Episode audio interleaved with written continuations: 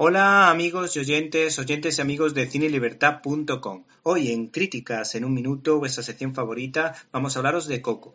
Sí, lo reconozco, soy fan de la compañía Pixar comprada por Disney, porque John Lasseter ha creado un universo que combina lo mejor de la animación en 3D con buenas historias, bebiendo de las fuentes del cine clásico orientado a todos los públicos. El citado productor quiere que directores y escritores trabajen el guion en profundidad para tocar la fibra sensible del espectador, Prueba de ello son sus maravillosas películas como Up, Wall-E, Toy Story 3, Buscando a Dory o Del revés, que está sirviendo esta última en muchos colegios para trabajar las emociones en niños de educación infantil de 3 a 6 años con notable éxito. En este caso se estrena Coco, que analiza el tema de la familia y el de la necesidad de los hijos de conocer sus raíces cuando la paternidad brilla por su ausencia. Para ello, el creador del universo Pixar, John Lasseter, ha contado con uno de sus pilares, el cineasta Lee Unrich, director de Buscando a Nemo y de Toy Story 3, por la que ganó un Globo de Oro y un Oscar, llegando a ser la segunda cinta de animación más taquillera de la historia.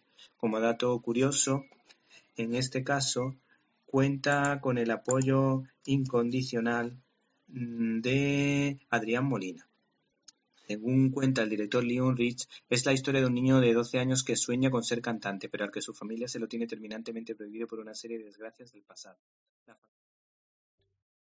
¿Te está gustando este episodio? Hazte fan desde el botón Apoyar del podcast de Nivos. Elige tu aportación y podrás escuchar este y el resto de sus episodios extra. Además, ayudarás a su productor a seguir creando contenido con la misma pasión y dedicación.